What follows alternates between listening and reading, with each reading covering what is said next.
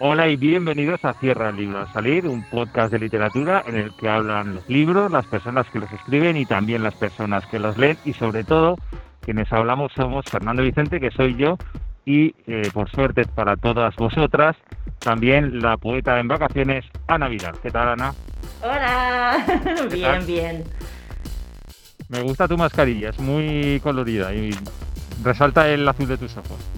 Sí, ¿no? y el rojo de mi mirada. Exactamente. Eh, La tuya también está bien. Estás un poco bizco, pero bueno, no pasa nada.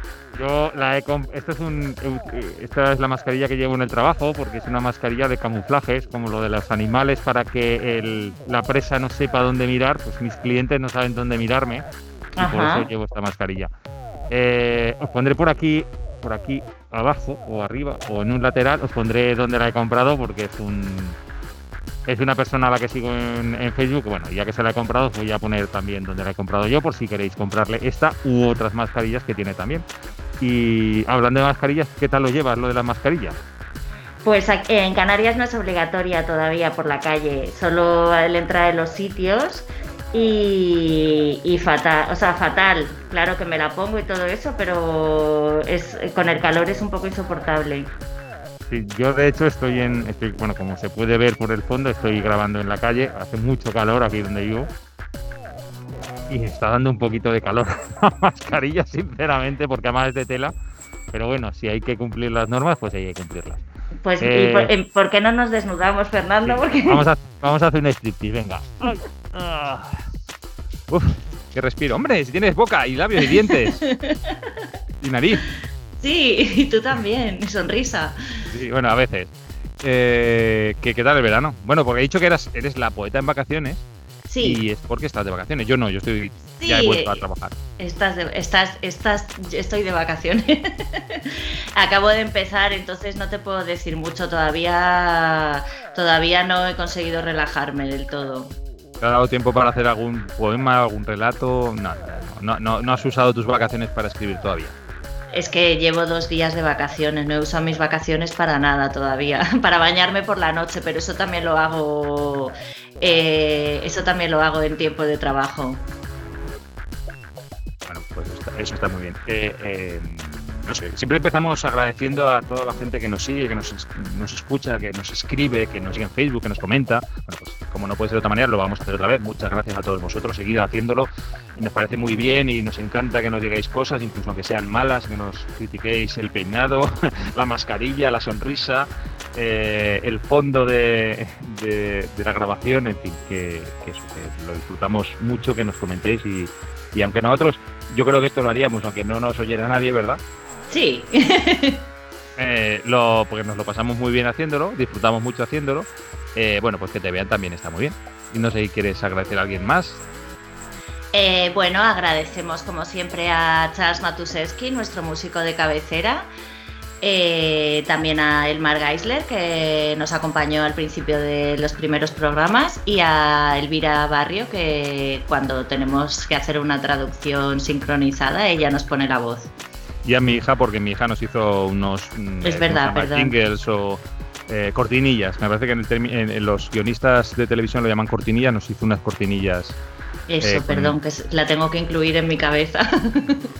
Eh, y hay que decir que este programa, por primera vez en año y medio, un poquito más de año y medio, es el primer programa que no sabemos de lo que vamos a hablar. Nos lanzamos aquí a lo loco, ¿verdad? Mira, así hablando de, eso, de que no sabemos, yo tengo una pregunta para ti que saca, no sé si se ve bien, de este libro. Bueno. Eh, ah, pero sí, ¿eso existe? Eso existe. Existe. ¿Existe? ¿Es el libro existe? Ah, espera, que no era esta pregunta la que quería hacerte. A ver, espero, a lo mejor tardo un poco, pero. No, tranquila. Sí, sí, tenemos que rellenar esto sin saber de qué. Eh, ¿Qué es lo primero que quieres hacer? Es lo primero. Ostras, me acabas de pillar. No sé ¿Eso sale en ese libro?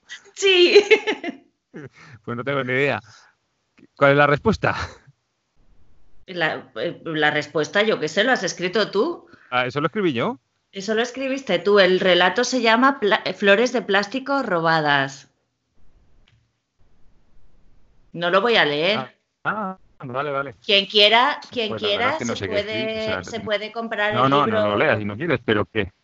¿Se puede comprar? Vamos, no. me estás dejando flipado. ¿Se puede comprar?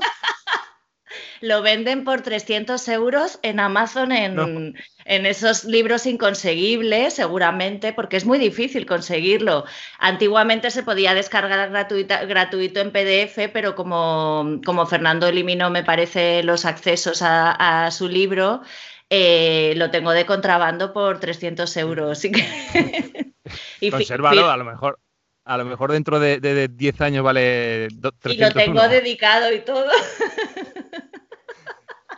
Eh, bueno, pues si estáis interesados en el libro, yo os lo mando en PDF, nos mandáis un correo a cierra el libro al salir. No, es que no me acuerdo con esta edición de correo electrónico. Creo que es hola arroba cierra el libro al salir.com. Ah, puede ¿eh? ser. que no la pondré aquí, eh, también estará escrita en el, en el vídeo de YouTube, lo veréis. mira, Fernando, ¿y, qué te estás leyendo?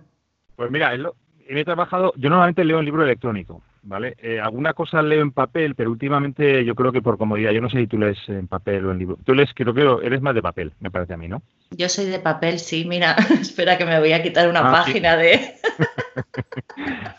yo, sí, yo soy más electrónico. me, va, a quitar, me va a quitar el chip. Yo, lo, yo lo sé porque te tengo siempre en mi teléfono. Pero soy muy coñazo con el, el WhatsApp y los mensajes. Eh, a ver, yo leo por comodidad el libro electrónico porque normalmente leo en la cama. Entonces hay libros, los libros pequeños o eh, libros que no tienen muchas páginas son cómodos de leer en la cama, pero cuando son libros muy grandes bastante incómodo. Entonces tiendo a leer el libro electrónico. Y lo que la ventaja que tiene el libro electrónico, bueno, la ventaja yo es porque lo hago así, yo me voy a guardando, que he creado una carpeta con los libros que he leído, con lo cual yo sé lo que he leído en libro electrónico en el 2020 que estamos, en esta mitad de 2020. Te voy a decir un poquito lo que he estado leyendo, ¿vale? Luego me cuentas lo que has estado leyendo tú. A ver si lo encuentro. He leído un, que además me sorprendió bastante, eh, un libro de un autor, creo que polaco, que se llama Cuentos de Odessa, ¿vale? Es eh, un autor judío y polaco. estoy diciendo polaco y estoy dando si es polaco ¿Y cómo se llama? El, ah, perdón, el autor se llama Isaac Babel. Entonces, en Cuentos de Odessa, eh, eh, son cuentos sobre, bueno, sobre Odessa, evidentemente, sobre esa ciudad, sobre los judíos de esa ciudad, entonces son cuentos sobre distintos personajes y muchas veces un personaje que aparece en el primer cuento luego aparece otra vez en el decimoquinto, es como historias entrelazadas, eh, la verdad es que está bastante interesante y son historias de todo tipo, desde historias de mafiosos judíos, a historias de amor, a historias no sé qué, y son todo relacionados con esa ciudad y entrelazados. Y la verdad es que me sorprendió muchísimo para ser un libro, un autor bastante desconocido, por lo menos para mí bastante desconocido, y de principios del siglo XX creo que es, porque creo que es previo, mm, creo que parte de sus historias están en torno a la Primera Guerra Mundial. No sé si se está oyendo que hace mucho aire. se ve, se ve. También leí eh, un libro que, de Henry Miller. Henry Miller es Trópico de Cáncer, Trópico de Capricornio, son sus obras, me parece, más conocidas, ¿verdad? Son esas dos, ¿verdad? Las más conocidas. Sí. se llama Opus Pistorum. Opus Pistorum eh, es una obra, a ver, que la historia es muy curiosa, eh, que presentó un editor, no sé si francés o, o, de Los Ángeles, diciendo que la, habría, que la había escrito Henry Miller porque estaba sin un clavel, entonces él le había encargado que, escribiera historias pornográficas. Es un libro totalmente pornográfico. Todos los capítulos son aventuras sexuales, de, están narradas en primera persona, pues son las aventuras sexuales del protagonista, eh, mm, no sé, llevadas a un extremo... Eh, que decir, estamos no quiero comentar demasiadas cosas porque si no luego eh, YouTube nos censura todo, pero un libro es, pornográfico, es directamente pornográfico, ¿vale? En la calidad literaria del libro, pues bueno, pues no sé, porque yo a Henry Miller no lo he leído mucho, pero este libro es pornográfico total. Los diarios de Anais Nin, ella contaba que alguien, no sé si la misma persona, porque Henry Miller y Anais Nin pues eran eh, pareja, por lo menos eh, eh, literaria y por correspondencia, eh, a ella también había alguien que le encargaba relatos pornográficos y ella se quejaba de que lo único que quería esa persona era, pues eso, como la pornografía, la carne, y que, y que no y que ella le gustaba como ay, ahora no me sale la palabra, pero como que ella quería ponerle un poco más quizá de literatura o de amor o de, no sé, como algo más contar lo bonito, pero que esa persona lo único que le interesaba era, era esto. Y no sé si será la misma persona que le encargaba a Henry Miller. Pues mm, no lo sé, pero vamos, desde luego aquí ocurre un poquito igual. Además se nota como si en determinados capítulos eh, Henry Miller explorase otras vías, empezase a contar otras cosas y de repente el siguiente capítulo es absolutamente... Pues, a ver, es que no es erótico, no se trata de erotismo, es, pornografía pura y dura, pues narra eh, relaciones sexuales que tiene con eh, un padre, una madre y una hija, todos a la vez, un rollo en plan incestuoso, eh, mm, con todo lujo de detalles, una descripción absolutamente cruda de los actos sexuales, y sin embargo en otros capítulos baja mucho el tono. Entonces yo no sé qué puede ser que a lo mejor ocurriera lo mismo, ¿no? Que, quería escribir algo más literario y de repente el que pagaba decía, oye, que no, eso no vende, si lo quiero carne y fluidos. Ya. Y, es probable que pueda ser la misma persona. Y de hecho, eh, en principio no se consideraba una obra de Henry Miller, porque él no la había firmado como tal. Eh, pero el tío llegó a demostrar, o el editor este llegó a demostrar, pues eso, que le hacía las transferencias que le pagaba. Eh, decía que también he leído Todo Arde, porque de esta obra hablamos aquí, de Nuria Barrios. He leído Pájaros de América, de Lurie Moore, que es otra autora, pues que ahora está todo el mundo con otro libro bueno, que se ha publicado de ella en España. Sí, eh, hay Perdona porque lo tengo aquí en el, en el, móvil, porque se lo he encargado a una amiga que me lo va a traer de la librería Mujeres de Tenerife y se llama A ver qué se puede hacer. Que es pues, un libro eh, de estos periodísticos, ¿no? Pues ahora, eh, yo entro en redes sociales muy poquito, la, experta en redes sociales eres tú, pero cuando alguna vez miro Instagram veo que hay mucha gente fotografiándose con la portada de ese libro. Ajá. ¿Qué más he leído? Pues he leído también, eh, estoy intentando aprender a escribir teatro y he leído un libro de una, recopilación de obras de teatro de Arthur Miller, es otro Miller, no es Henry Miller, es Arthur Miller. Eh, obras de Arthur Miller, todos eran mis hijos, Muerte de un, de un, viajante, Las brujas de Salem, Panorama desde el puente, todas esas obras están recogidas en un libro que estuve leyendo. He de reconocer, eh, mm, que en algunas cosas el teatro de Arthur Miller se ha quedado anticuado porque ahora las obras de teatro en general, pues bueno, han evolucionado mucho y la escenografía ha evolucionado mucho, pero yo eh, es una recomendación para todos los que os guste escribir. Si queréis aprender a eh, caracterizar personajes no mediante descripciones, sino mediante lo que dicen y lo que hacen, el teatro de Arthur Miller es impresionante porque eh, mm, es, solamente diálogo. Evidentemente él hace acotaciones y hace descripciones de, cómo va vestida la gente y de, la escenografía, pero solamente cómo hablan, sin, marcar nada más, cómo hablan, eh, te queda perfectamente claro cómo es el personaje. De verdad que a mí me ha sorprendido muchísimo. Eh, evidentemente cuando lees de los mejores aprendes. Y si quieres aprender a describir personajes, yo creo que no existe una, vía mejor que, que, por ejemplo, Arthur Miller. Eh, por cierto, si hay que cortar y quieres hablar de algún libro, dímelo. ¿eh? yo, tengo, Pero eh, mira, ¿cuándo te has leído todos estos libros? ¿En las vacaciones? Eh, estos son los libros de 2020, ¿eh? estamos, a, estamos a agosto. O sea, llevo siete meses soy, leyendo. Soy incapaz de decir qué libros he leído en el 2020. Claro, pero yo también. Pero lo que pasa es que como en el libro electrónico me he creado una carpeta de leídos en 2020, cada vez que acabo un libro lo meto ahí. Entonces por eso lo sé. Es que tú eres muy ordenado. empecé a leer, este no lo acabé, Devoción, de Patti Smith. Patti Smith es esa cantante, poeta, y Devoción es un libro eh, sobre un viaje que hace a Francia. Entonces, eh, son capítulos muy cortitos. Lo que pasa que es como un libro, no sé cómo decirlo, estos libros muy personales que, mm, que sí, que se publican y yo imagino que habrá vendido un montón, pues porque es Patti Smith, pero que dices, mm, no sé, es que, me eso, eso a, a los fans de Patti Smith no les va a gustar nada. Espero que no haya muchos, o por lo no, menos lo que, que pasa es que si tú a lo mejor no lo has leído mucho, no es como tú sabes que, yo creo que los fans de Patti Smith son muy fans y, entonces la conocerán pues más su trayectoria y todo eso. No lo sé, a lo mejor tú eres un super fan y entonces este tipo de cosas te encantan, ¿no? Como el ver por dentro a la persona. Claro. Y quizá Eh, el libro más largo que he leído este año, con diferencia, es Los detectives eh, salvajes de Roberto Bolaño. Es larguísimo. Eh, son, no sé, en papel, yo lo he leído en el libro electrónico, pero en papel pueden ser 600 páginas, 700 páginas, no sé, una barbaridad. Y tengo sentimientos encontrados con ese libro.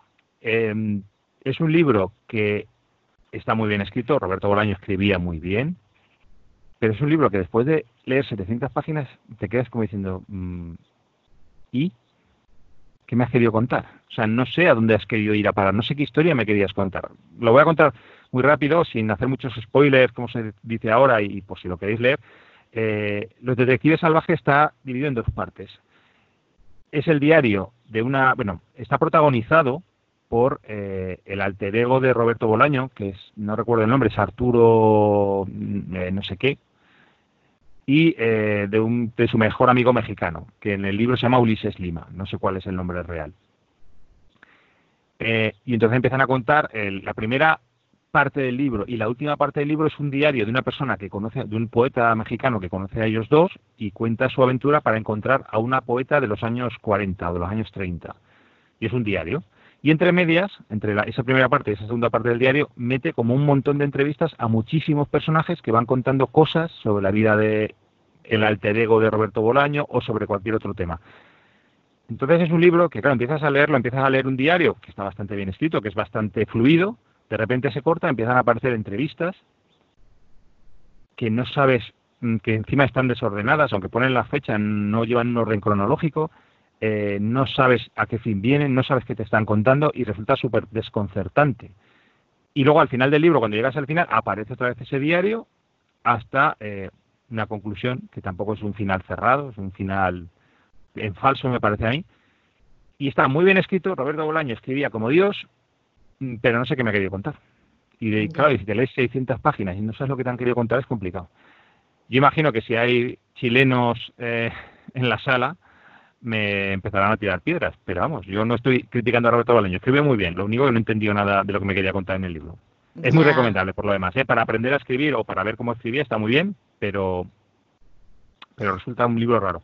Eso pasa un poco con que, pasa un poco con el tema de la autoficción, ¿no? Que ahora está muy de moda, incluso hay yo no sé cuántos cursos he visto de, escribir autoficción, porque claro, una cosa es contar una anécdota y otra cosa es eh, ficcionar un poco lo que te pasa para darle un tinte literario, ¿no? A mí me gusta, pero me gusta para, los estados de Facebook, como las cosas que te pasan, eh, darles como un, contarlas de manera literaria. Para mí eso es como básico, ¿no? Si no, quiero contar nada por contarlo, si no tiene algo de literatura debajo, pero, pero cuando lees un libro de autoficción, es como te voy a contar mi vida, anécdotas de mi vida y cosas, pero la vida no va a ningún lado, ¿no? Por eso leemos también literatura y por eso vemos películas, porque tienen planteamiento, nudo y desenlace.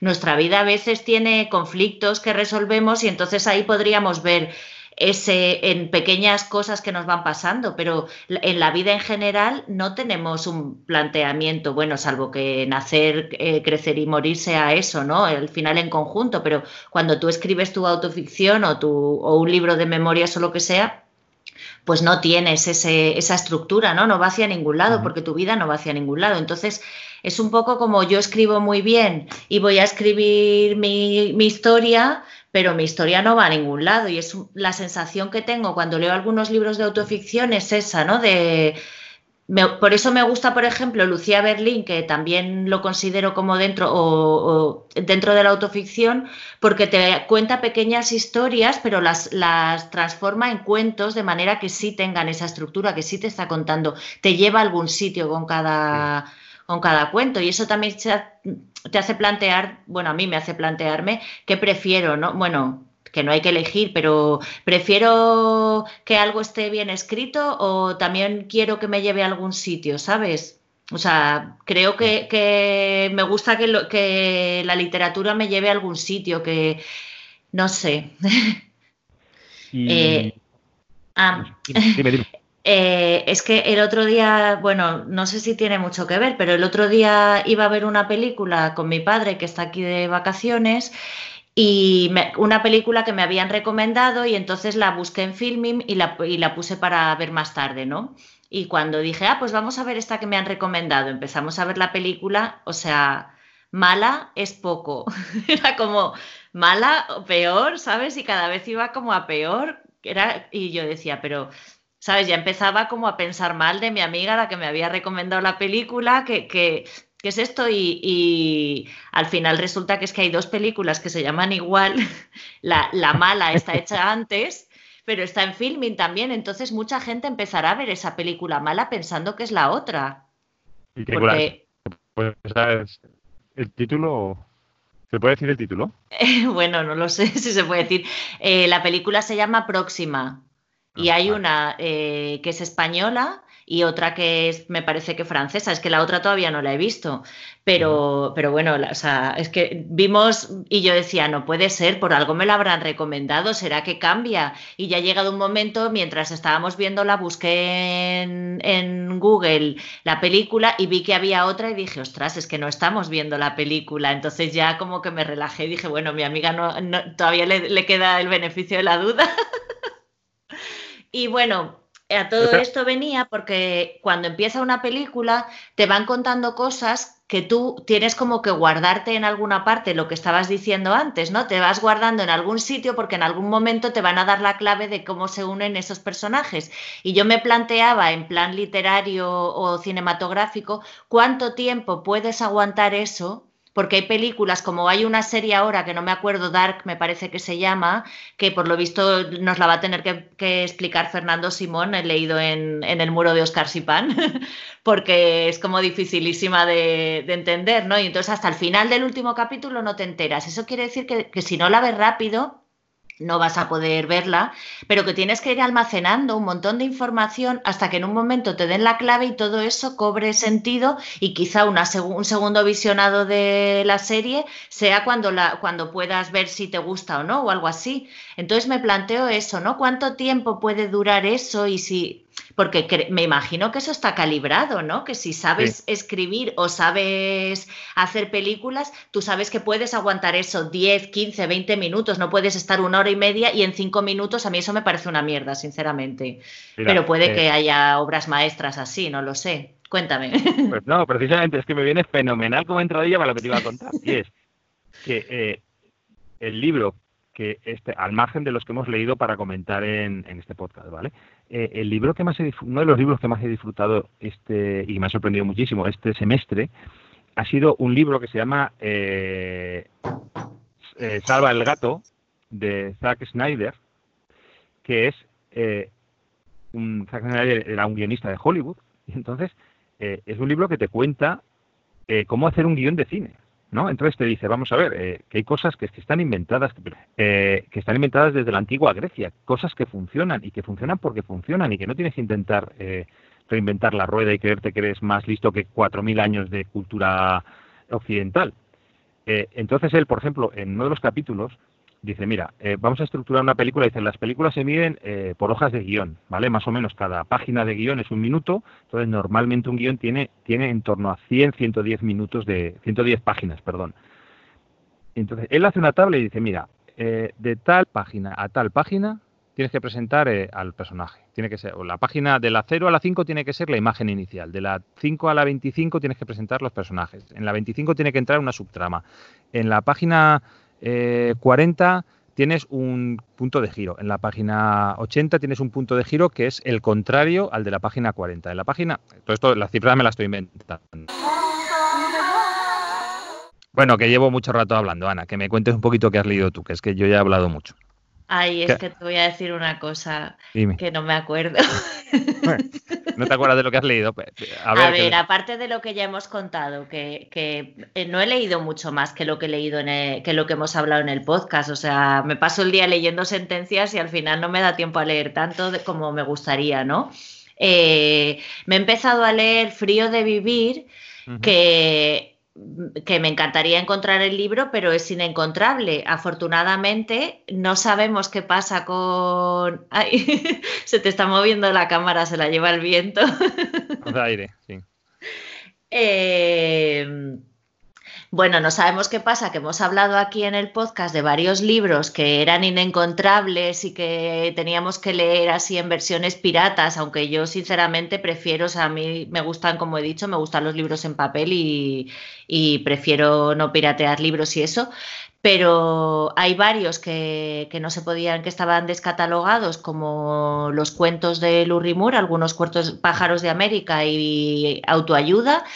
Y ay, ahora no me acuerdo si ha sido Seix Barral quien los ha, sacado, que no, a lo mejor hablabas más de ese libro y no del otro, de Lurrimur, que, que han. Perdón, que han, reeditado los cuentos de Lurie Moore. También eh, hablamos de Klaus y Lucas, que también era otro libro descatalogado, y ahí que no me acuerdo yo de las editoriales, que, ah, Libros del Asteroide ha, reeditado Klaus y Lucas, y hablamos en el último episodio de Frío de Vivir de Carlos Castán y ahora Páginas de Espuma va a editar Frío de Vivir. Eh, el Museo de la Soledad puede que se llame, no sé, algo sobre la soledad y otro libro de, Carlos Castán. Y bueno, yo me he empezado a leer Frío de Vivir, pero en una versión en PDF un poco complicada y, creo que voy a esperar a que salga el libro, no la película. pero bueno, lo he empezado y, y me está gustando muchísimo, la verdad. Eh, que son, son relatos, ¿no? Luego me estoy leyendo este libro de, luego puedes poner la portada si quieres, me estoy leyendo este libro de Pilar Adón que me regalaron por mi cumpleaños un poco atrasado porque por el confinamiento no me lo pudieron traer, un amigo, y, me está gustando mucho. Son de estos cuentos bastante inquietantes que al final mm, el personaje se queda atrapado dentro del cuento y tú te quedas un poco, yo me quedo un poco atrapada con ellos dentro de, sus cuentos. Y luego me ha llegado también este. Eh, chicos malos. Durmiendo, con, chicos... malos, que son unas, unas jugosas memorias sin tapujos del Nueva York literario en los años 50 y 60. Alice Denham era modelo de eh, Penthouse o Playboy. Playboy, Playboy. Playboy y, publicó un relato en, en, Playboy de su porque escribía, ¿no? Bueno, y muchas más cosas, una mujer súper inteligente y que hacía un montón de cosas y sí, era una chica Playboy. Y bueno, pues aquí están sus memorias, que solo he empezado a leerlas y como está mi padre aquí, me las ha arrebatado hmm. y ya se ha leído medio libro y de momento cuando se vaya lo recuperaré y lo haré mío. Sí, Alice Denham eh, creo que fue, no sé si la primera y probablemente sea la única, por desgracia, ¿eh? ¿eh? chica Playboy que en el mes que es chica Playboy del mes, además de salir ella, pues no sé cómo saldría, imagino que desnuda, eh, no, que decir que no sé si en aquella época solamente salían en bikini o salían desnudas, no lo tengo ni idea. Eh, publicó un relato suyo en, el mismo número. Ajá. Pues, pues eso, y la verdad es que escribe, me gusta cómo escribe y cómo cuenta sus memorias y, todo eso, me parece muy interesante. También, bueno, yo siempre sobredimensiono mi tiempo y luego lo gasto tontamente en, cosas que no tienen sentido en vez de ponerme a leer, o, pero bueno, da igual, porque como es mío puedo hacer lo que quiera con él. Pero, pero también me gustaría leer Palos de Ciego, que, que lo he empezado de David Torres, que lo he empezado ya dos veces. Y no es que no me guste y lo deje por eso, lo dejo porque es un libro que al que hay que dedicarle un tiempo, digamos, eh, en el que puedas estar atenta, ¿sabes? Porque no, porque, no tanto porque tengas que conservar la información, como hablábamos antes, sino porque habla de muchas cosas bastante interesantes, históricas y, bueno, eh, pues creo que merece la pena como leérselo descansada, entonces me parece, hay libros que son buenos para las vacaciones porque tienes más tiempo para leértelo más rápido pero también como investigando un poco, parándote o todo eso, ¿no? Porque yo normalmente cuando estoy trabajando pues leo un rato por las noches antes de dormir y a veces en media página ya me he quedado dormida y aunque me paso la vida leyendo, pero, pero que a lo mejor leo media página diaria, no, no me da tiempo a mucho más, ¿no? Ahí pasa igual, sí. Sí. Ayer, ayer de hecho, estaba leyendo eh, un libro, espera, te lo voy a decir. Es que es un libro que ha sido un superventas en Francia, El arte de perder. Ah, qué bonito. el arte de perder de Alice eh, Seniter. Eh, lo que ocurre que está bien, eh, pero es un libro sobre eh, inmigrantes eh, argelinos en Francia y sobre la distinta visión del mundo que tienen pues los primeros que fueron los hijos que ya han nacido en Francia, que son que ellos se consideran franceses porque han nacido en Francia, pero los franceses los consideran inmigrantes, en fin, bueno, una cosa parecida a lo que nos va a pasar a nosotros, lo que nos pasa a nosotros aquí en España. Y, lo que ocurre, lo que estabas diciendo tú, pues que ayer, por ejemplo, es que no podía, o sea, no avanzaba, estaba intentando leer alguna página, era incapaz, no, no era capaz de avanzar. Hay veces que es que tienes que abandonar, o sea, no se puede, y no se puede y no se puede. Claro. Ah, también me he leído que ese me ha durado poquísimo, Estupor y Temblores de Amélie Nothomb, que es una autora que, tenía ganas de leer desde hacía bastante tiempo, pues porque he visto cosas que han comentado sobre ella en las redes y, tengo una amiga francesa, eh, Amélie Nothomb es belga, y escribe en francés. Y tengo una amiga francesa que también nos ha recomendado los libros y en un club de lectura al que, voy una vez al mes, pues habíamos hablado de, leer un libro suyo, digo, esta es la mía. Y la verdad es que me, lo he pasado muy bien, me parece que combina eh, la, la comedia de alguna manera y el reírse también un poco de sí misma, pero de todo lo que sucede alrededor y, el, eso con, con, hacerte pensar, ¿no? Con es como que te, se está riendo y a la vez te está, está haciendo unas reflexiones ahí bastante interesantes. Es un libro que habla, el de Estupor y Temblores, que habla de, mujeres, de las relaciones en el trabajo, no solo de mujeres, sino de mujeres y hombres, cómo, cómo son en Japón en las empresas con el trabajo, el tema del honor de los japoneses. Y me ha parecido muy interesante también por, por, por la estructura, digamos, de en Japón, ¿no? Y, ella que, ella nació allí, pero es extranjera, ¿no? Pues cómo, cómo la tratan allí o cómo la trataban allí. Es un poco es un libro de autoficción, entiendo, ¿no? Creo que es bastante autobiográfico, pero es un libro que empieza y termina con una, algo que le pasa en una empresa y, y bueno, súper recomendable. y no sé qué más contarte. Ah, pero te voy a hacer otra pregunta. A ver, madre mía, me estás dejando patidifuso. ¿Y las víctimas? Y las víctimas. Yo estoy pensando que si fuera un escritor famoso lo tendría muy mal en las entrevistas porque me preguntarían cosas de mis libros y yo diría, no sé lo que me estás contando. Claro, pero si te preguntara a lo mejor en qué estabas pensando cuando ¿En qué estabas pensando cuando escribiste Esponja de Mar? Pues y dirías, pues no me acuerdo de ese relato, ¿me lo puedes leer? no, pues mira, sí que me acuerdo. sí que me acuerdo que lo escribí en la playa. Muy bien, es un buen sitio para escribir Esponja de Mar.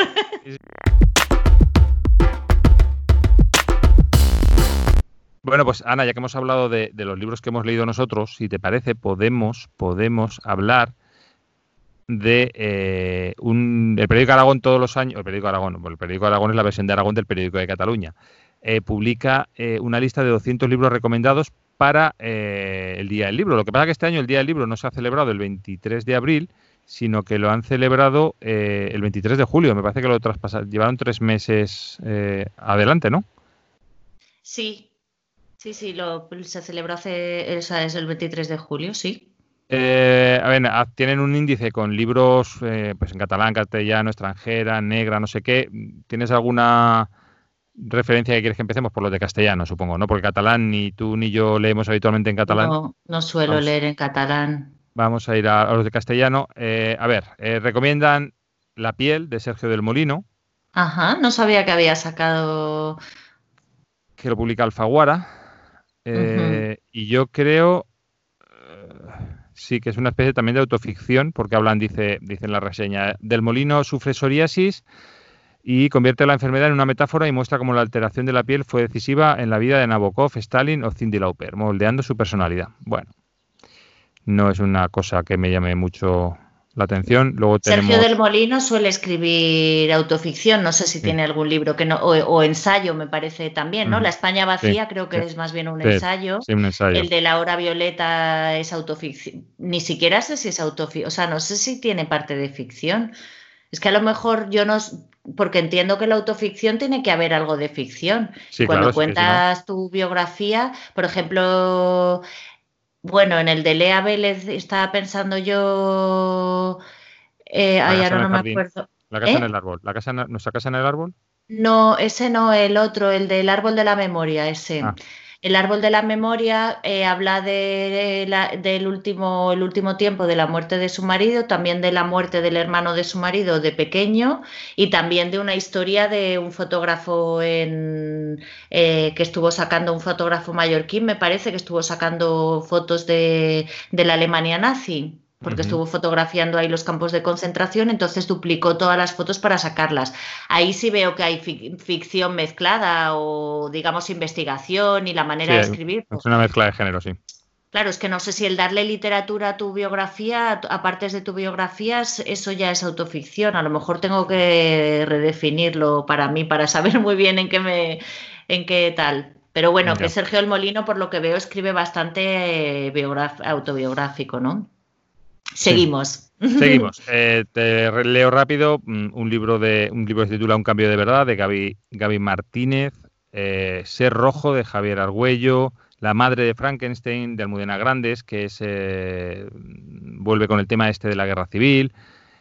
Los combatientes de Cristina Morales. Lo que pasa que no es un libro posterior a lectura fácil. lo que está haciendo ahí Anagrama es recuperar los libros anteriores de, Cristina Morales. ¿vale? En este caso creo que son en torno al 15M. Pero vamos, son libros anteriores a lectura fácil. Si, sois lectores de lectura fácil o habéis llegado a Cristina Morales por lectura fácil y mm, queréis leer más, pues bueno, está bien, pero que sepáis que son anteriores a, lectura fácil. Hmm.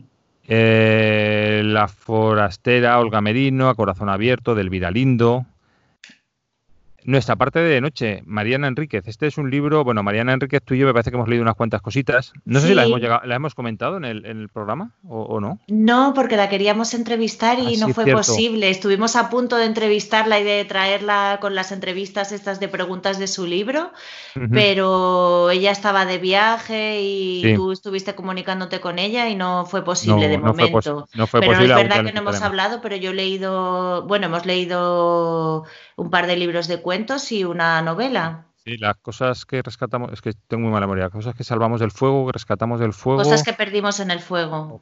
mira, casi pensaba que las, habíamos rescatado y las perdimos. Bueno, pues eh, ha, publicado un libro que se llama Nuestra parte de noche. Yo he leído unas críticas magníficas de este libro. La publica Anagrama. Eh, en fin, es mm, dicen que es una novela gótica y realista, un novelón de terror, mm, mezclado con dictadura argentina, etcétera. Bueno, bueno, y Premio Real de 2019. Y Premio Real de 2019. Y luego otro que también está recibiendo muy buenas críticas es Basilisco de John Bilbao. Mm, tengo muchas ganas de leer a, mira, nos lo podríamos proponer para algún programa, eh, leer a John Bilbao, la verdad, porque me han hablado muy bien de, él, mi padre también le gusta mucho y no sé, este o uno anterior, hay uno Ahora no me acuerdo cómo se llama, uno que escribió hace unos años que tuvo mucho éxito. Luz del Fuego de Javier Montes, Amor Intempestivo de Rafael Reig, Historia de Mix Maximex de Luis Sepúlveda, que es eh, bueno, chileno, Fortunata y Jacinta, Benito Pérez Galdós, eh, Un hipster en la España vacía de Daniel Gascón, Como si existiese el perdón de María Mariana Trabacio, y yo creo que aquí se dejan uno que es el último ganador de eh, página de espuma, ¿cómo se llama? Del premio. Ah, eh, eh, La Claridad de Marcelo Luján, de Rivera del Duero. Premio Rivera del Duero, La Claridad de Marcelo Luján. ¿Eso es una novela? ¿Son cuentos? Cuentos. Bueno, pues ese no, no me ha parecido verlo aquí y es otro de los libros que también parece imprescindible. Creo que Rivera del Duero es, es, de libros de cuentos. Vale. Pero no estoy segura. Te has dejado uno, por cierto, de, después de hablar de Cristina Morales, Sanguínea de Gabriela Ponce. Ah, vale, sí. Sanguínea de Gabriela Ponce.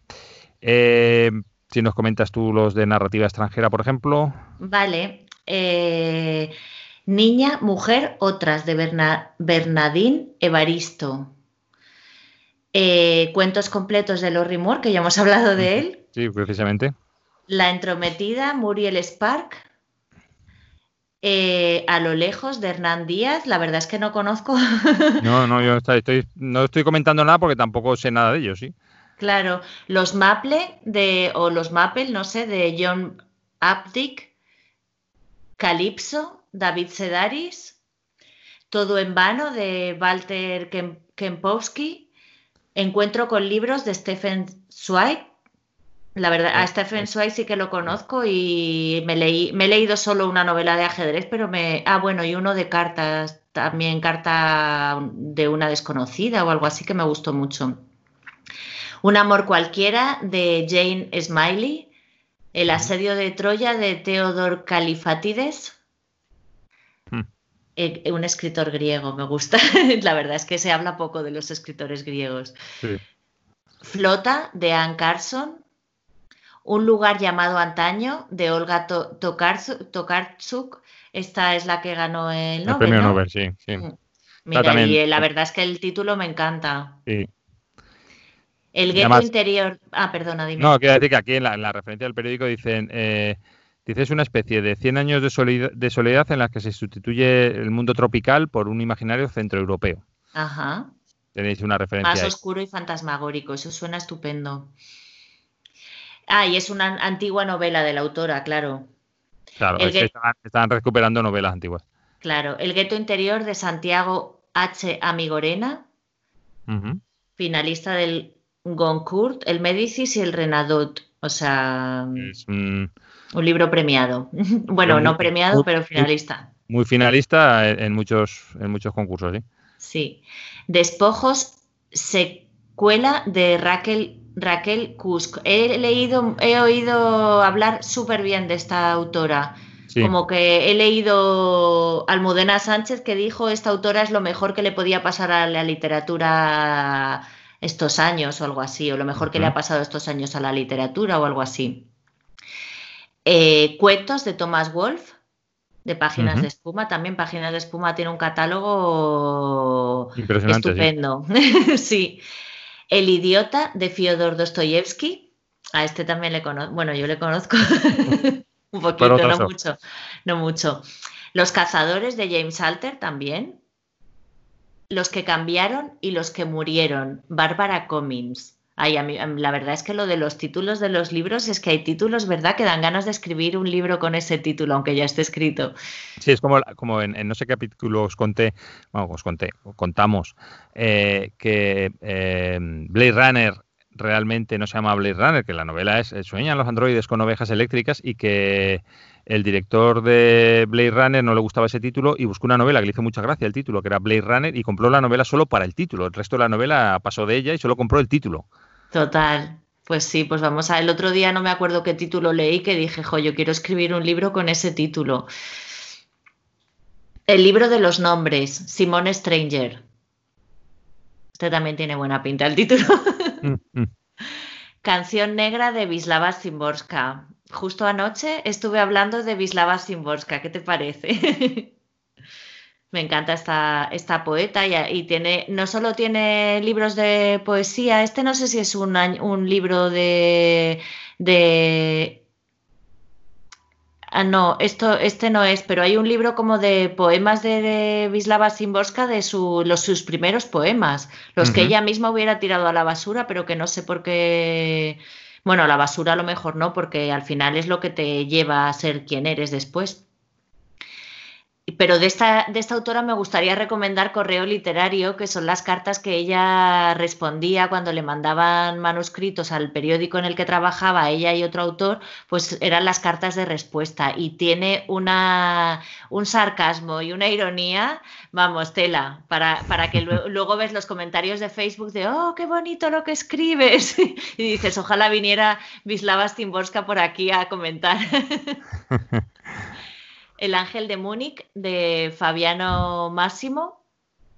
La extraña desaparición de Lennox. Maggie O'Farrell. No sé por qué está. Sí, porque ese, periódico de Cataluña, entonces están. Ajá. algún libro ponen en catalán, sí. A Maggie O'Farrell creo que la tengo apuntada a algún libro que tengo ganas de leerlo, pero no, no estoy segura. Artemisia, de Ana Banti, sobre una pintora barroca. El maestro de Auschwitz, de Otto Kraus. Simplemente Perfecto, de Jostein Garder. Y Estamos en el borde, de Caroline Lamarche. Eh, te voy a comentar un poquito ensayos que es una cosa que siempre decimos que deberíamos hablar sobre ensayos y nunca hablamos sobre ensayos. Que nos tenemos que leer un ensayo. Yo eso te lo, te lo vuelvo a decir, lo digo aquí en público, no sé si ya lo hemos dicho en público, pero tengo ganas de que leamos un ensayo y lo comentemos, porque también es un género que yo no suelo leer, pero que... Y creo que, hay ensayos que son muy, bueno, seguramente muchos serán muy entretenidos, porque la sensación es como ver un documental, que tienes la sensación de que va a ser el documental de la 2 para echarte la siesta de los animales. Y hay documentales que son la hostia. Y, y, que, ¿sabes? Y yo no, suelo ver documentales, pero cuando los he visto, pues ya he visto que hay documentales que están hechos así que te entretienen bastante y que te están contando cosas muy interesantes y otros que, bueno, que te cuentan cosas interesantes, pero te aburren un poco, ¿no? Y me imagino que con los ensayos pasará lo mismo. Eh, yo creo que, yo creo que pasa lo mismo. Pues te voy a leer a ver cuál elegimos de estos, ¿vale? Eh, los dos primeros hablan mucho sobre historia rusa de, bueno, del este de Europa. El primero se llama Los europeos de Orlando Figés o Figés, eh, que habla sobre la cultura rusa del siglo XIX y su europeísmo. Y Los días del, Causo, del Cáucaso, perdón, de Banine, eh, perdón, de Um El Banin Asadulaev, que habla de Azerbaiyán. Luego tenemos una biografía, un estudio sobre Galdós, en el centenario de la muerte del gran novelista madrileño. Mm, medio siglo con Borges, que se el ha escrito Mario Vargas Llosa. Eh, yo. Ese no me lo quiero leer. Borges es un autor como la copa de un pino, era un erudito, eh, pero, y me van a matar seguramente los argentinos, pero era un coñazo de tío. O sea, donde esté Cortázar, que, se, que se quite Borges. Mira, este es curioso, pero este realmente no es, o sea, está puesto aquí en la parte de ensayo y es más divulgación, que es el cuerpo humano de Bill Bryson. Bill Bryson es un tío que escribe eh, escribe libros en los que te da muchísima información sobre muchísimas cosas. Hay uno que se llama En casa, entonces te empieza a contar eh, cosas de las casas, de por qué las casas tienen una determinada forma, tienen las puertas de una manera, tienen las ventanas de una manera, cómo se ponían los muebles antes. Y, es uno, y en sus libros lo que hace es enlazar una cosa detrás de otra. Son muy interesantes, pero yo no diría tanto que es un ensayo. En este caso habla de el cuerpo humano. Secretos del lago antiguo Egipto de Josep Padró, que es un egiptólogo catalán. Eh, Muros, Bosques y Tumbas de Joan Cañete. La tradición cosmopolita, eh, que reflexiona sobre la igualdad de las personas más allá de los condicionantes económicos. Creo que todavía no, no estamos encontrando el que nos vamos a leer.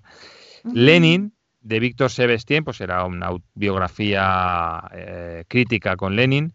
Peaky Blinders, ¿has visto Peaky Blinders? Sí, he visto la primera temporada. Pues eh, este es un historiador que desciende de uno de esos Peaky Blinders y entonces está contando la, historia real más allá de lo que cuenta la serie. Porque de, hecho pone, el resultado de este libro no tenían ni, cuchilla, ni cuchillas en las gorras, ni un vestuario estudiado, ni un crimen medianamente organizado. Pues vaya, porque a mí, a mí cuando veo la serie me da la sensación de que siempre le sale todo demasiado bien. Sí también como están como las imágenes, ¿no? Como esa belleza que tiene el protagonista de Peaky yo, yo, digo Peaky Blinders, pero probablemente lo diga mal. No, no, será Peaky Blinders, lo estaré pronunciando yo mal. Pues el, protagonista que es como todo el rato la si podría sacarle una foto mm, y siempre saldría bien y todo le sale al final, le cuadra perfectamente para que salgan bien. Y a mí eso era como lo de la sabidilla esta, ¿te acuerdas? Pues me parece un poco que tienen ese punto. Sí, sí, es cierto. Yo, lo he visto, no soy muy de ver series, eh, en casa sí que la han visto y he visto algún capítulo, pero sí que me daba esa sensación. Yo decía, digo, este pues para ser mafioso, no sé qué, sale súper guapo siempre, porque además es un tío muy exótico. Es cierto que el protagonista eh, tiene una imagen muy, muy exótica, ¿no? De gitano, no sé qué. Y, y yo decía, siempre súper guapo, siempre acierta, siempre gana, siempre, no sé, me resultaba chocante. Seguimos. El chivo expiatorio de Hitler. Pues, pues que habla sobre eh, Herschel Greenspan, un judío residente en París que atentó contra la vida de un diplomático alemán. Cooperación o extinción de Noam Chomsky. Unorthodox, que esto sí que he visto que en Netflix hay una serie. Sí, sí, yo la empecé a ver, pero me aburría y no la terminé de no seguido. Entonces no leemos tampoco el. una guía sobre. Esta, te va a gustar. Este. este va a ser. Una guía sobre el arte de perderse, de Rebeca Solnit. Eh, yo tengo, tengo Los hombres me explican cosas. Pues este es eh, una serie de textos autobiográficos en los que explora el deseo, la confianza, la pérdida y, eh, e historias vinculadas a sus intereses culturales. Bueno, bien, puede ser, ¿no? Si tú este es, un, libro feminista. Vale. Eh, ¿El, anterior, ¿El anterior o este? Vamos a seguir hasta. ¿Cómo que el anterior? Ah, no, el, de los hombres me explican cosas o. Hombre, los hombres me, explican cosas, ya lo tengo, pero, pero este título me, encanta. Me refiero que si los hombres me explican cosas es el que es un libro feminista o... Los dos, porque pone ah. la periodista y activista es capaz de dirigir su conciencia feminista a casi todos los temas. A ver, es que, es que creo que todo lo que escriba Rebeca Solnit va a tener esa, ese, pues esa conciencia feminista, ¿sabes? Vale. Seguimos un poquito para abajo. Este, este tiene pintas de que sea el que lo leamos. La deriva de los, de los héroes de Carlos García Gual eh, hablando de héroes y heroínas griegos. Eh, Oriente Express, eh, acerca del tren, del Orient Express.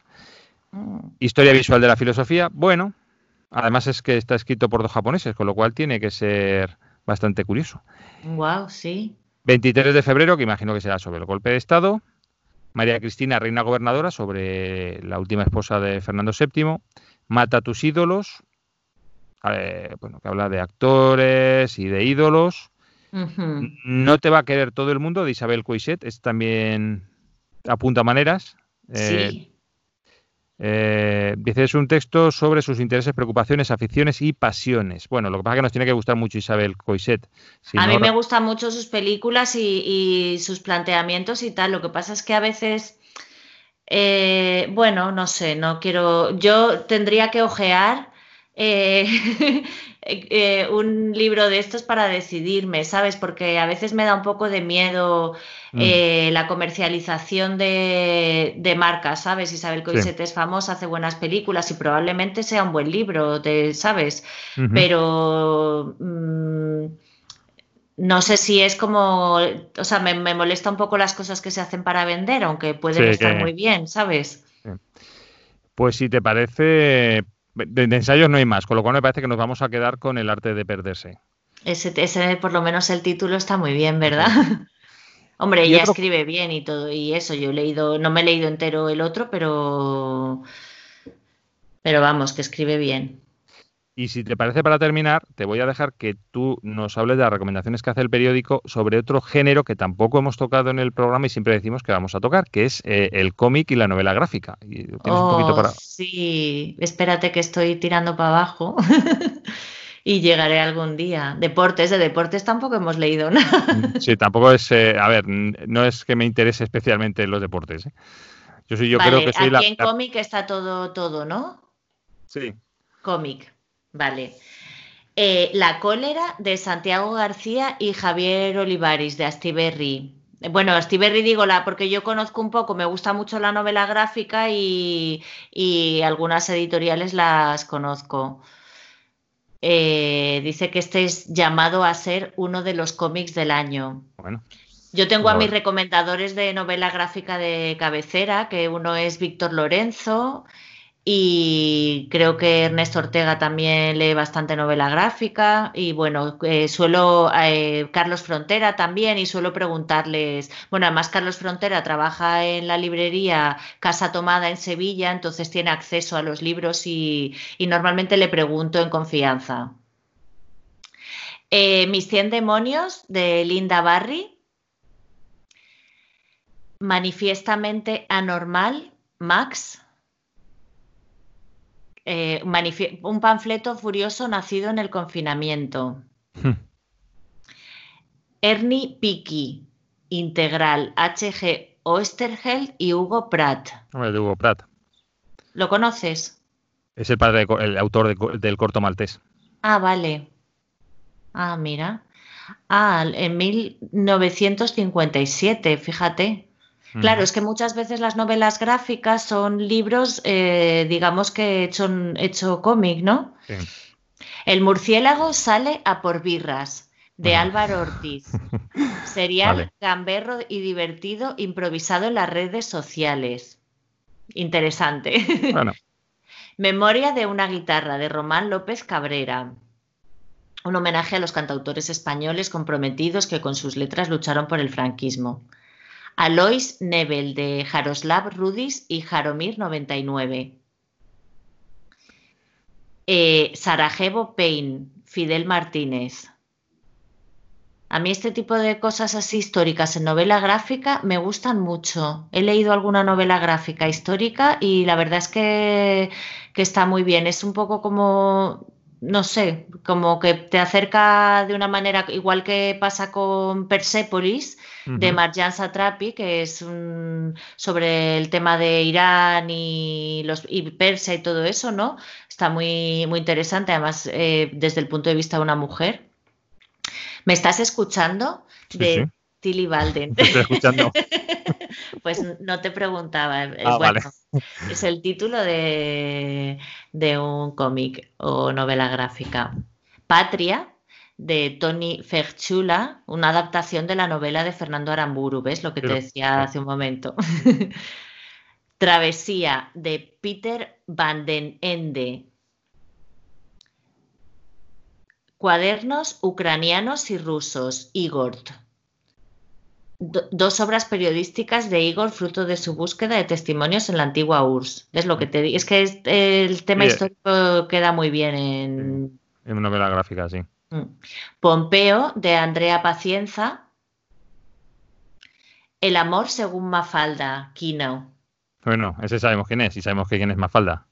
Claro, lo que han hecho ha sido recopilar ah, eh, ah. la parte de amor. Eso también lo hizo Carmelo Iribarren en un poemario que era todo poemas de amor, porque Carmelo Iribarren tiene como diferentes sobre la lluvia, sobre el amor, sobre los bares. Y bueno, pues este es el amor según Mafalda. Todas nosotras, Elizabeth Casillas e Higinia Garay. Este también tiene buena pinta. Sí. Sí, porque son Akira, Sí, sobre, bueno, sobre las mujeres que abortan y, las meten en la cárcel. A mí este, tengo, tengo otro que se, ay, ahora no me acuerdo cómo se llama. Tengo una novela gráfica que va sobre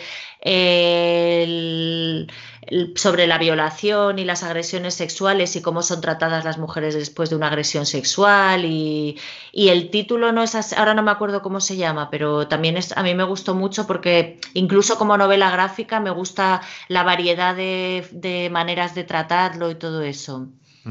Akira Kurosawa, el samurái caído, el samurái caído, Víctor Santos. Es curioso porque en este caso es es una novela gráfica o un cómic eh, biográfico. Mm. También es un género curioso. Sí. Eh, Isolada, de Kayler Roberts. También viñetas autobiográficas. También hay mucha biografía en, en la novela gráfica. Y Bon Integral o Bone de Jeff Smith casi dos kilos y medio y 1400 páginas. ¿Este para dormir no? Bueno, para dormirse. para, dormirse en cuanto sujetas el libro, a lo mejor sí, pero.